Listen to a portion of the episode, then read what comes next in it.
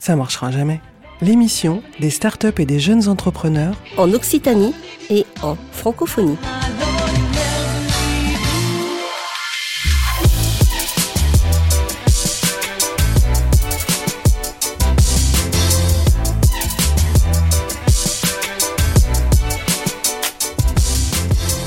Bonjour à toutes, bonjour à tous, ça marchera jamais, saison 2, l'émission des startups et des jeunes entrepreneurs en Occitanie et en francophonie pour cette année.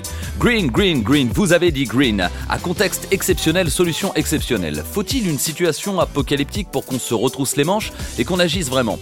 Selon le dernier rapport annuel du GIEC, nous payons le prix écologique irréversible de l'économie de production depuis les années 90, c'est-à-dire bouleversement climatique croissant et en cascade, sans retour en arrière possible ambiance. Alors que faire dans ce contexte?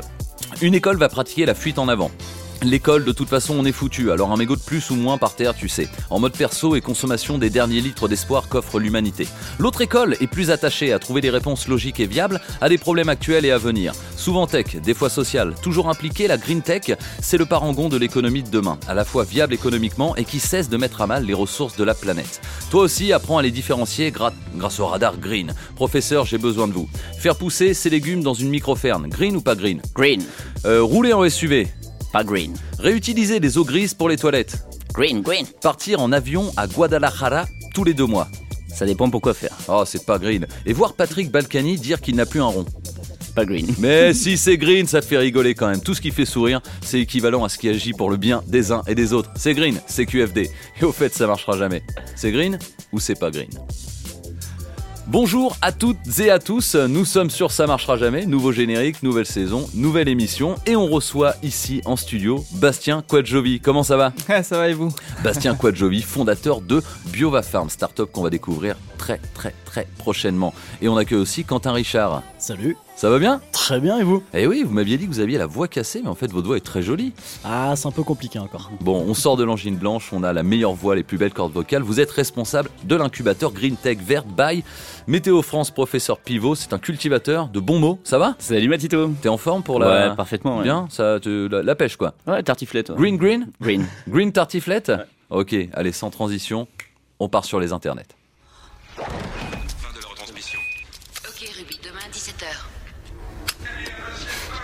Comment c'était? Oh! Oh Oh! C'était un, un pur, absolument délire. J'ai trouvé ça green, oui. Green. Comment? Oh, super green, aussi green que ça peut être. Green, green. À la puissance des Green, green, green, tu vois. Mais tu vois le green, green absolu. Un green plus green.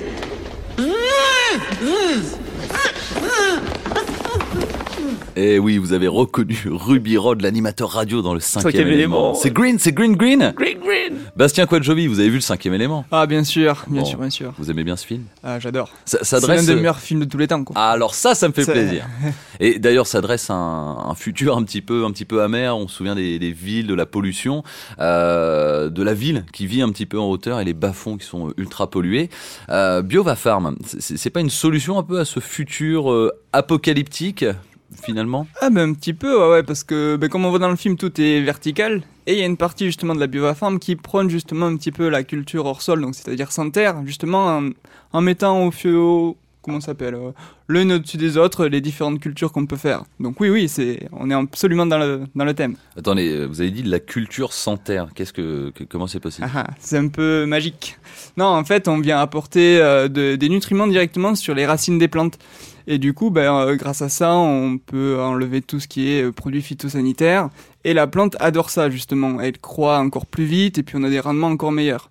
Donc euh, c'est une bonne solution, je trouve, de mon point de vue. Donc c'est-à-dire qu'en fait, vous mettez euh, dans un système de ferme les, les, racines à nu, si je comprends bien. C'est exactement ça. Et vous pulvérisez donc les nutriments, c'est euh, l'eau, les... L'eau, les engrais, tout, tout, ça, ouais. Pourquoi du coup on, on, se dispense des produits phytosanitaires? C'est-à-dire que eux, c'est ceux qui vont polluer les sols? Là, vous, ça. vous proposez, on revient en fait juste à la, à la, comment dire, à la nourriture saine pour la plante, c'est ça? à la base, on va dire. Euh, ben, en fait, grâce à ça, euh, bon, après, il y a un petit, petit contrôle. Il faut, faut tout contrôler, euh, tous les éléments. Donc, ça, que c'est demande d'une culture un petit peu euh, technique. Mais une fois qu'on a géré tout ça, eh bien, on peut produire vraiment tous les jours, on va dire des salades par exemple, parce que comme on est un milieu colo et contrôlé, on va s'affranchir d'un maximum de conditions climatiques. Et du coup, eh ben, il y a plus de problèmes de gelée, de canicule, euh, de, de pesticides dans l'air, ce genre de choses. Donc on peut garantir un produit sain à notre consommateur. En, en production, en fait, euh, c'est ce qu'on appelle la permaculture, c'est ça Ou c'est autre chose? Ça, c'est différent. En fait, mon, mon modèle se base sur voilà, ces, ces deux principes. Euh, D'un côté, la permaculture, donc c'est la culture maraîchage en plein champ, où on va avoir des potagers, des vergers, des forêts jardins, qui vont avoir pour but justement de réenrichir nos sols et recréer la biodiversité. Parce qu'on voit que justement notre modèle économique agricole aujourd'hui euh, est basé un petit peu sur l'intensification et on connaît tous les problèmes. Et nos sols sont, rares et complètement pollués. Donc il va falloir trouver des solutions. Et la permaculture va permettre justement cette transition. Il va falloir du temps. Et pour pallier justement à ce manque de temps, il y a la culture hors sol qui va permettre justement de pérenniser l'exploitation grâce à ça. Super. Et du coup, BiovaFarm est une start-up. En quoi justement c'est une start-up et quelles sont tes ambitions justement? Alors, c'est une start-up dans le sens où c'est un modèle qu'on peut implanter partout. C'est-à-dire du moment qu'on a de la terre ou alors euh, un sous-sol, ce genre de choses, on va pouvoir mettre ce genre de système. Et euh, ça peut être très bien pour les villes, les milieux ruraux, donc euh, France, métropole, ou alors même dom-tom ou pays qui ont des problèmes justement euh, liés au, au climat. C'est un modèle, du coup, scalable. Scalable. Scalable, alors. Exactement. Professeur. hein, Bah, pour les auditeurs, toujours, hein, les modèles scalables, c'est effectivement quand on met en place une structure, une organisation qui fait qu'avoir euh, 1000, 1 million ou 1 milliard de clients ne va pas coûter beaucoup plus cher et effectivement va permettre de faire des économies d'échelle, quoi, tout simplement. Alors du coup, le, le business model, le modèle économique, c'est euh, c'est quoi? C'est de vendre la production des biovafarms ou de vendre euh, des systèmes de, de fermes euh, dans un environnement contrôlé? Comment vous vous euh, positionnez? Pour moi, il y a les deux. Mon but, c'est vraiment, on va dire, d'avoir plusieurs biofarms à moi, euh, pour justement euh, montrer à un maximum de personnes que c'est possible de cultiver autrement. Et après, ben, toute personne qui aura envie de créer sa propre ferme avec ce modèle-là, ben, je pourrais les aider à la monter. À... En mode Ikea? Construisez Oh non, votre ferme. même pas. bah, ça dépend de la taille, ça fait quelle taille euh, justement le- le- les structures que tu mets en place hein? Euh, alors moi, c'est assez petit au final. hein. Je, je me base sur 1 à 2 hectares comparé à des exploitations où c'est des centaines Mm. d'hectares. Non, non, moi je reste à échelle humaine, donc 1 à 2 hectares. Et la partie justement hors sol représente que 100 mètres carrés. Donc au final, c'est rien. C'est par rapport à une... La taille justement d'exploitation, c'est quoi? 1% même pas, donc... euh, Ouais, je- j'ai pas osé me risquer, donc 1%, je me suis dit 1%. Maximum, non, maximum, ça, ça va, je compte encore bien. Alors, euh, Bastien, ce que je vous propose, exercice mental aussi pour les, les auditeurs, on est dans le, le studio du Quai des Savoirs, on, on est dans à peu près 20 mètres carrés, on doit avoir 3 mètres euh, de hauteur de plafond. Euh, si vous investissez ce studio radio pour faire une micro-ferme, qu'est-ce qu'on trouve dans, dans cette micro-ferme, dans ce studio? Comment elle se décompose cette micro-ferme? Alors, ben, il y aura plein de systèmes verticaux. alors déjà. Bastien regarde, il est en train de checker tous les coins, il regarde s'il y a des prises, des, des Ah goulettes ouais. et tout. Non, c'est sûr qu'il faudra électricité, oh, ça c'est la base. Électricité eau, C'est bien sûr. ouais. Et après, voilà, en, en empilant, euh, pff, honnêtement, on peut mettre au moins 6 étages. Donc, euh, sur 20 mètres carrés, on va faire pousser euh, 3500, 4000 plantes. 3500, 4000 plantes.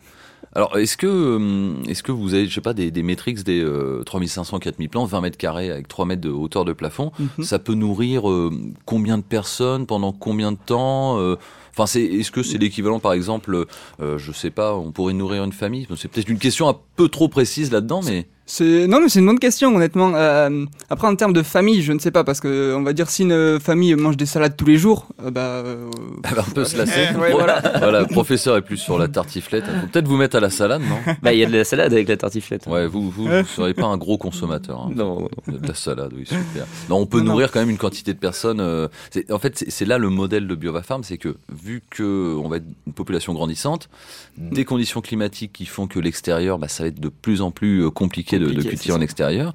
Peut-être que les, les moyens de production agricole vont se recentrer dans les dans les villes, du coup, qui se densifient. Euh, ce serait quoi le modèle dans le futur? C'est on met un 20 mètres carrés par euh, tour d'immeuble. euh, ce serait quoi la vision en fait de BiovaFarm? Ah oui sur des petits quartiers, je pense que 20 mètres carrés pourrait suffire justement à avoir une production euh, à la semaine. Par exemple, là, si on en revient aux 20 mètres carrés, je pense qu'on peut tirer au moins euh, 400 euh, salades, on va dire, par semaine. D'accord. Donc, euh, ça commence à faire. Est-ce qu'il y a des plantes ou des, des choses qu'on ne peut pas faire pousser dans, euh, dans une, dans une biofarm euh, qui n'est pas envisageable, peut-être trop grand, qui, qui, euh, enfin, le climat est Trop contrôlé, complexe, mais ouais. ou trop Oui. complexe. Ben, en soi, on peut quasiment tout faire pousser. Ah ouais? Ah oui. vous, me vo- vous me voyez venir. vous me voyez venir de loin. Oui, Quentin. Non, le problème c'est que euh, on pourrait faire par exemple des, des tomates, ça, ça, ça pousserait très bien, donc avec euh, la pollinisation à la main. Mais par contre, on perdrait justement euh, l'empilement, parce que la, la- ça- enfin, les tomates demandent beaucoup de place et on perdrait justement ce- cet intérêt justement d'empiler. Oui, en fait, d'empiler jusqu'aux 3 mètres, 2 mètres, 6 C'est ça. strates, jusqu'aux euh, 3 mètres de, de plafond. Euh, est-ce que, et c'est pas, c'est pas tabou de- d'en parler parce que ça se démocratise de plus en plus, est-ce que, par exemple, au Canada, qui a légalisé le cannabis, est-ce que ce type de système de production intensive euh, est utilisé par les, les Nord-Américains? Est-ce que finalement, c'est pas une techno euh, que vous utilisez, qui est utilisée en Amérique Si, du si. Nord Oui. Ben, à la base, cette techno d'hydroponie et aéroponie, donc c'est la culture hors sol, est utilisée pour, ce, pour cette plante-là. D'accord. Sauf que, ben, en fait, on peut tout faire pousser avec. Eh Donc pourquoi pas faire des légumes aussi, euh, pour justement nourrir la planète Eh oui, tout à fait. Enfin, c'est-à-dire que ça a été porté à maturité technologiquement par euh, la culture, Par la du- culture, du, ouais. cannabis et, euh, et on peut le mettre pour tout type de plantes. C'est ça. Bastien, vous restez avec nous. Ouais, pas On va passer à, à l'interview de, de Quentin, mais on va pouvoir interagir puis débattre en fin d'émission. Je, je vous propose un petit quiz euh, tous les deux en transition. Vous, vous allez me dire euh, pour quelle marque est utilisée cette publicité? En fondant Atmos, notre but était de vivre sans rejeter un seul gramme de CO2. Nous avons renoncé aux énergies fossiles, refusé tout produit manufacturé, banni tout ce qui venait de l'extérieur à cause du transport et même cessé de faire du feu. Et là, nous avons atteint notre idéal. Zéro CO2 rejeté. Bien, mais quand vous me parlez, vous rejetez du CO2 pourtant, non? Pas du tout. Alors, ça, c'est une pub qui, qui, qui ridiculise un petit peu, si vous voulez. Euh, euh, c'est un peu cynique, hein, finalement. Cette pub date d'il y a 15 ans, euh, de, 2014, de 2003 ou 2004. C'est une pub pour quel, euh, quel produit? Je sais pas pourquoi, moi je vois bien ça dans l'industrie automobile. Mais... Exactement. Et Volkswagen Bien Et joué. je saurais pas vous dire la marque, mais c'est Ah. pour un gros, gros SUV. D'accord. Euh, donc là, il est prouvé hein, que les SUV contribuent grandement à la pollution. Euh, les ventes ont explosé, hein, justement, Ouais. ce repositionnement de Mm. 4x4 assez brutal et inutile en centre-ville, euh, en Sport Utility euh, Vehicle, qui en fait pollue, mais à balle. Donc voilà, cette pub à 15 ans pour une marque, je ne citerai pas, je m'en souviens plus. Euh, c'est assez cynique, hein, euh, du, coup, euh, c'est c'est quoi votre vision, vous, euh, responsable incubateur Green Tech de Météo France? Oula, je vais essayer de ne pas me mettre à dos toute l'industrie non plus automobile, surtout qu'on a des grands fleurons français qui sont en train de faire une belle transition vers les économies, enfin vers l'énergie en tout cas, euh, et euh, enfin vers des véhicules électriques plutôt qu'une propulsion, bah, soit par essence, soit par diesel. Bah oui. Mais euh, non, la vision, c'est de euh, bah, déjà d'inventer, comme, comme le fait Bastien, des processus nouveaux pour continuer à, à faire des, euh, des procédés bah, de, voilà, de culture de plantes ou d'autres processus qu'on utilise déjà, mais les améliorer pour que ça rejette moins de CO2, que ça utilise moins d'énergie, que ça utilise moins de transport, parce qu'on le dit dans la pub, mais euh, malheureusement c'est vrai, c'est que le Eh oui. transport aussi est, est responsable de pas mal de pollution et non pas que de CO2. Il y a aussi des gaz justement qui sont rejetés, qui sont beaucoup plus puissants que le CO2 en effet de serre. Donc le but pour nous, c'est de, bah voilà, de trouver des, euh, des porteurs de projets qui sont des personnes qui veulent changer des processus qui existent déjà ou inventer des nouvelles façons justement bah, de faire de l'économie d'énergie, de mettre en place des économies euh, euh, circulaires par exemple aussi. C'est-à-dire a Alors l'économie circulaire, qu'est-ce que qu'est-ce que c'est pour nos pour nos auditeurs? C'est l'économie en fait vertueuse, c'est ça? C'est-à-dire Alors- que valorisation des déchets, ça fait elle, partie de elle, elle peut être vertueuse, elle, Oui. elle doit entre guillemets être plus vertueuse qu'il y a actuellement, c'est-à-dire de réutiliser ce qui existe déjà, de recycler ce qui existe déjà et de le remettre en fait dans le, dans le maillon de la chaîne. C'est par exemple bah, faire le tri des déchets et pouvoir réutiliser ces déchets, c'est-à-dire que plutôt que de les brûler, on va les utiliser à faire autre chose. Euh, Il y a des thèses dans pas mal de pays, notamment en Inde, qui refait des routes avec du plastique qu'ils utilisent. C'est-à-dire refaire une route par exemple, bah, plutôt que d'utiliser du goudron et de- des matières fossiles, réutiliser le plastique qu'on va, qu'on va venir bah, de la consommation. Oui.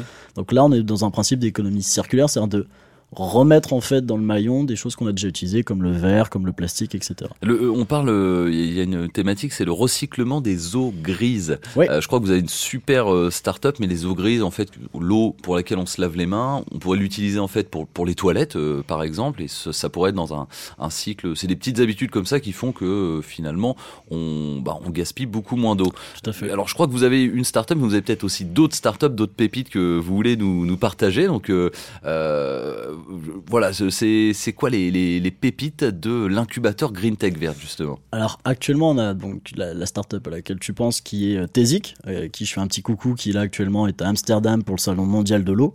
Donc j'espère pour eux que tout se passe bien, je, je pense. Attendez, Euh, le salon mondial de l'eau, c'est des, des gens qui vendent de l'eau. Tiens, euh, goûte mon eau. C'est exactement ça. Non, mais tu vas, tu peux retrouver tout ce qui peut être en lien avec les piscines, euh, tout ce qui est pour le principe de filtrage des piscines, que ce soit des piscines pour particuliers, mais aussi des piscines olympiques, parce qu'il y a aussi un système de filtrage qui est à mettre en place et qui est même euh, plus drastique que, toutes les autres piscines. On va retrouver des personnes justement qui vont euh, mettre des conduits d'eau directement dans toute une ville ou pour des particuliers, etc. Et du coup, notre petite pépite qui s'appelle Tesic est une startup qui propose de la dépollution d'eau par des boîtiers UV. Alors, par des boîtiers UV, donc la lumière. qui- Exactement. Qui, va filtrer, euh, genre supprimer les bactéries, par exemple. Exactement, c'est-à-dire qu'en fait, la... en fait, bon, je vais pas rentrer dans le détail technique. Non, en non, mais je pense que on je le comprend le principe, bien sûr. ouais. Mais en fait, l'UV va, va mettre euh, des différentes particules, différents rayons qui vont aller tuer, ouais, de, de mémoire, c'est 99% des bactéries qui sont présentes dans l'eau, Avec Donc- la lumière. avec de la lumière. Ok, tout simplement. Enfin, c'est donc c'est des procédés déjà existants, mais assemblés en fait sur euh, sur le recyclage, le, le- la, la filtration, quoi. Totalement. Et puis, euh, bon, alors ça, après, on a d'autres entreprises qui sont euh, pas dans l'incubateur, mais qui sont dans notre label, Oui. qui est un label du coup qui est national, mais du coup aussi qu'on on pilote un peu aussi dans le sud de la France. Et je pense notamment à une entreprise qui s'appelle Ecofilae, qui est une Mhm. entreprise montpelliéraine. Donc coucou encore une fois dans l'Occitanie. Bah oui.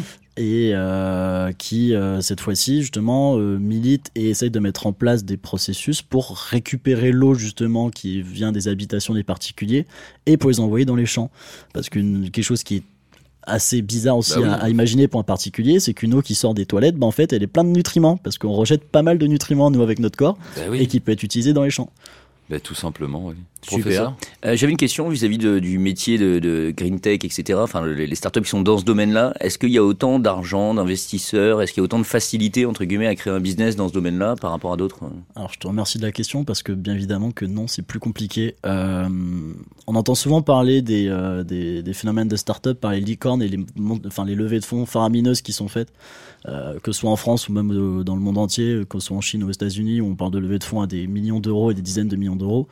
Euh, c'est compliqué pour une start-up qui vit dans la green tech de se financer tout simplement parce que son business model n'est pas fait sur soit la scalabilité, soit sur un rendement qui est rapide. Ouais, c'est pas créateur de richesse financière, c'est créateur de richesse euh, Écologique, ouais. Écologique, En fait, ouais. on peut allier les deux, c'est très compliqué, Ouais. mais ce qui fait qu'on a euh, des fonds d'investissement qui ont un peu peur, la plupart du temps, quand ils regardent les critères qu'ils ont, entre guillemets, de, de choix de start-up, de se dire Ah, c'est peut-être un peu risqué ce qu'on va faire là, etc. Ouais. Mais. Enfin, on, voit maintenant aussi un changement dans euh, la société de- d'esprit et ça passe aussi par les fonds d'investissement, parce qu'on a des fonds d'investissement maintenant qui se développent et qui se spécialisent justement dans le financement de projets qui ont un impact positif soit sur la société, soit sur l'environnement. C'est- une des pistes de sortie justement. Alors oui, il y a l'incubateur Green Tech Verte et le label Green Tech Verte. Euh, Qu'est-ce que vous offrez justement à ces, ces startups? Peut-être des entrepreneurs et des entrepreneuses qui veulent se lancer, là, qui nous, qui nous écoutent. Euh, la piste de sortie, c'est pluguer avec les fonds d'investissement. Euh, c'est quoi le, le but? En, fait, nous, le but aujourd'hui, c'est de. Alors, déjà, au travers du label, c'est de créer une grande communauté des startups ou des projets qui veulent avoir justement un impact positif sur l'environnement. Le label est national, euh, comme son grand frère, qui est le label de la French Tech. Il est porté par un ministère, qui est cette fois-ci le ministère de la Transition écologique et solidaire. Et le but pour nous, c'est justement de, de trouver en fait dans toute la France tout, bah, tous ces porteurs de projets comme Bastien qui ont une envie de changer un peu bah, au travers d'actions et au travers de projets, d'avoir un impact positif. Alors que ce soit sous la technologie, hein, comme tu le mets en place, mais que ce soit aussi d'un point de vue euh, so- sociétal. C'est-à-dire que l'économie bah, circulaire, c'est aussi des efforts sociétaux, c'est aussi des gens qui veulent valoriser. Donc notre but pour nous, le label, c'est déjà croiser toutes ces personnes-là, les mettre sous un même étendard, et bien sûr de leur proposer justement des contacts qu'on peut avoir avec des fonds d'investissement qu'on connaît, trouver justement aussi des possibilités de, euh, de mise en avant auprès des offres publiques et des marchés publics. Parce qu'il ne faut pas oublier aussi bah, que la plupart de ces startups-là, leurs clients sont, vont être les collectivités territoriales. Donc le but pour nous, c'est vraiment de, de, de les faire avancer de faire en sorte de leur proposer les bons contacts au bon moment. Et après, bah, plus spécialement sur un incubateur, on va récupérer justement une formule d'incubation qui est d'avoir un bureau, donc un espace qui est donné à une startup pour qu'elle puisse travailler, mais aussi un accompagnement.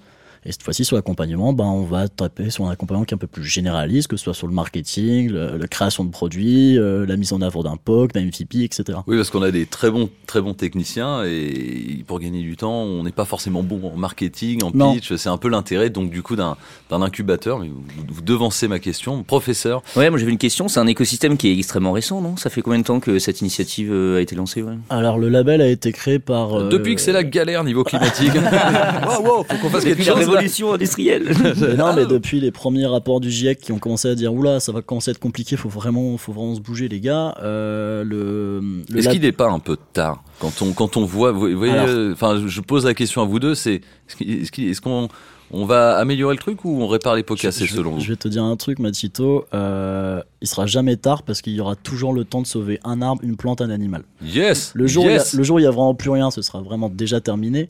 Mais c'est pas encore le cas. On a encore le temps de changer. Alors certes, on va peut-être perdre en biodiversité, on va peut-être perdre des choses.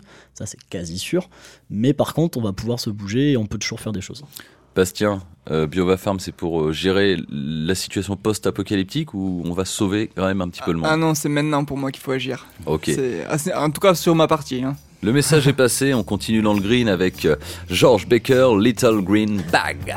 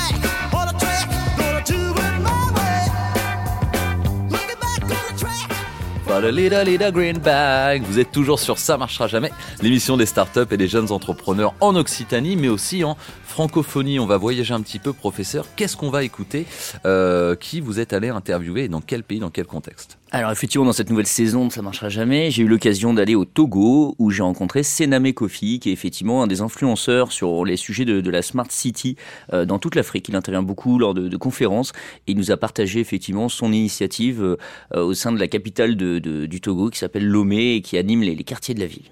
Très bien, à la découverte du WOLAB et on réagit avec nos invités juste après. Sename Kofi, c'est à toi. Ça marchera jamais, l'émission des startups dans la francophonie. Je suis toujours à Lomé, au Togo. Et je profite de notre passage cette semaine au sein du WOLAB pour euh, interviewer Sename, qui est effectivement le, fondateur du WOLAB. On va découvrir euh, en détail qu'est-ce que le WOLAB, que fait-on ici. Bonjour. Bonjour. Alors que- qu'est-ce que le WOLAB Raconte-nous un petit peu comment t'en es arrivé à créer ce lieu et peut-être expliquer un petit peu aux gens pour qu'ils comprennent à la radio euh, où on est, comment comment est ce lieu. Alors, euh, euh, donc ici on est à Wellab Prime. Prime parce que c'est le deuxième. Le premier s'appelle Zéro. Donc c'est un réseau de deux lieux pour l'instant, mais qu'on espère bien augmenter en créant euh, de plus en plus de lieux. Et l'objectif c'est d'avoir carrément un espace comme celui-ci dans chaque quartier. Et l'idée derrière, c'est de tendre vers une smart cité en multipliant des lieux d'innovation où les gens viennent, développent des technologies et petit à petit euh, transforment la ville grâce à ces technologies-là. Donc tout ce qu'on fait ici est très drivé par ce projet de smart cité qui est une sorte de vision un peu alternative à la façon dont les Africains voient la smart cité euh, être soutenable. Alors avant de nous en parler un peu plus sur toi, est-ce qu'il y a des projets au sein du Volab que, tu tiens à mettre en avant et dont tu, veux parler, des initiatives? Alors on a on a beaucoup de projets hein, euh, que je trouve euh, assez intéressants. On a euh, en fait une série de projets qui marchent ensemble. et qui sont tous des projets avec une dimension un peu urbaine. Euh, on a par exemple un projet qui, euh, autour des Wellab, veut collecter euh, tous les déchets plastiques. Donc le Wellab fonctionne comme une banque de plastique, a une plateforme où tous les ménages, dans un rayon d'un kilomètre, peuvent souscrire pour qu'on vienne collecter leurs déchets. Nous déposons chez ces ménages-là des poubelles connectées où les ménages mettent les déchets et quand euh, la poubelle est remplie, la poubelle elle-même nous alerte et nous on se déplace et comme on n'est pas à plus d'un kilomètre, on peut le faire dans la journée pour collecter les déchets. Tous les déchets sont triés ici euh, et revendus à des structures qui sont intéressées à ces déchets plastiques et l'utilisateur gagne des points chaque fois qu'il remplit un kit. Donc il a un profil sur la plateforme où sa quantité de points augmente et l'idée après c'est de créer une économie entre tous les utilisateurs qui est basée sur des échanges euh, de points. On a un autre projet qui est adossé à celui-là, qui fonctionne un peu de la même façon. C'est aussi une plateforme qui, s'appuie sur les lieux, mais celle-ci utilise le lieu comme un grenier. C'est le projet Urbanatic. Donc Urbanatic déploie des greniers dans les Wellab. Les greniers transforment les dépotoirs dans un rayon d'un kilomètre en potager, connectés eux aussi, puisqu'on on a des capteurs d'humidité. Euh, Les produits des potagers sont stockés dans les labs et il y a une plateforme où on peut commander euh, des produits bio en sachant qu'ils ne sont pas produits de plus d'un kilomètre de l'endroit où on vient les chercher. Là aussi, on gagne des points en s'investissant dans les potagers, etc., etc., qu'on peut euh, intégrer dans cette économie de points qu'on veut déployer. Ah, Si on, on, on, sur Lomé et que tout Lomé est couvert, ben on verra du côté de Cotonou, puis Accra, et petit à petit, euh, par itération, euh, en fractal en quelque sorte, on va, on contaminer toute l'Afrique. C'est tout le mal qu'on peut souhaiter. Et je te souhaite vraiment très, beau- un très grand succès. Merci beaucoup et merci euh, d'être venu euh, partager avec les jeunes un peu ces, ces visions euh, sur les possibilités qu'il y a aujourd'hui autour des technologies euh, émergentes. C'est un vrai plaisir de partager. Merci. À bientôt. Ben, merci surtout euh, à vous, Sename Kofi, euh, fondateur du WoLab au, Togo. Alors, je, vous voyais très concentré, Quentin Richard, Quentin Richard euh, responsable de l'incubateur Green Tech Verte, ma fourche à languer. Euh, Bastien Quadjovi, fondateur de, de BioFarm, qui sont toujours avec nous. Ça, ça vous inspire euh, les réactions? Qu'est-ce que vous, vous pensez de cette initiative Ah, WoLab Moi, je trouve ça génial. En plus, ça me touche un peu plus particulièrement parce que j'ai des origines togolaises. Donc, euh, oui. voir ce genre de projet euh, lié dans l'environnement dans, dans les pays africains, je trouve ça, je trouve ça génial. Surtout qu'il y a tout à faire. Et ils ont tout pour tout faire bien. Donc, euh, go, faut y aller. Go, Togo. oui, j'ai je, trouve, je trouve ça fou. Euh, en fait, l'Afrique, justement, est en train de sauter des étapes d'innovation parce que, comme tu dis, il y a tout à faire. Euh, typiquement, le téléphone fixe, ils ont totalement sauté parce que bah, ça sert plus à rien. Et là, quand je vois des poubelles connectées qui font venir directement les gens pour récupérer du plastique, mais je me dis, mais c'est génial en fait. Mm. Eh oui. Parce qu'on est sur une innovation qui est euh, sociétale. Les gens peuvent réutiliser des points, etc. Et ils sont poussés et mis en avant en faisant ce, principe-là. Et en même temps, on met l'innovation technologique aussi dedans, avoir des poubelles connectées qui sont en plus réutilisées pour les personnes qui cherchent du plastique derrière. Mais en fait, l'économie circulaire, eux, ils l'ont déjà mis en place et c'est déjà un principe qu'ils mettent déjà en place de base. C'est ça que je trouve génial en Afrique quand ils mettent en place une innovation, c'est que ça sert à quelque chose, c'est déjà anticipé et c'est déjà mis en place très rapidement. Donc, euh, c'est en termes de green tech, c'est juste fou. C'est un petit peu le, le constat sur l'économie, euh, bah, togolaise, c'est-à-dire que par essence, euh, on parlait d'économie circulaire, on a l'impression que justement le recyclage et la valorisation, bah, ce qu'on peut considérer effectivement comme des déchets, c'est un petit peu dans l'ADN euh, de l'économie, quoi. Peut-être des, des, des, des, des pratiques qu'on n'a pas euh, inculquées en France parce qu'on a l'habitude de jeter finalement, de à pas valoriser les déchets. Euh, professeur, vous Bah, qui étiez là-bas, là, ça- Alors moi j'ai un exemple, hein, j'ai une deuxième startup qui s'appelle Africa Global Recycling et qui effectivement est basée également au Togo, était est un des leaders de, de l'utilisation et du recyclage des matériaux, notamment ce qu'on appelle les matières secondaires, parce qu'ils disent en fait quand une matière première a été utilisée une première fois, elle devient secondaire, puis tertiaire, et en fait cette matière secondaire a autant de valeur que la première, et effectivement euh, je pense que le Togo va être un pays dans le recyclage qui va être en avance dans le futur. Très bien, j'espère que cette émission en matière première vous sera secondaire, tertiaire, quaternaire. Vous pourrez la recycler autant que vous voulez sur les ondes de Campus FM, tous les mercredis, chaque mercredi à 17h ou en podcast sur ça marchera jamais.net. Merci beaucoup Bastien Quadjovi, fondateur de BioVafarm. Merci à vous. On vous retrouve où sur l'internet mondial Ah, sur biovafarm.com. Parfait. Tout simplement. Et Green Tech Verte, Quentin Richard, on vous retrouve où? Et bah, allez suivre la Green Tech Verte sur les différents réseaux sociaux. Vous aurez, vous aurez toutes les actualités de Paris, de Toulouse et de tout ce qui se passe en France. Excellent, ça marchera jamais. Une émission préparée et animée par moi-même, Matito et professeur Pivot. Technique réalisation François Berchenko, Laurent Codoul. Et on remercie les partenaires de l'émission Green Green, l'Université fédérale, le Catalyseur, l'association La Mêlée, Digital Campus, le Quai des Savoirs. Et toi, cher auditeur, à mercredi prochain. Bisous.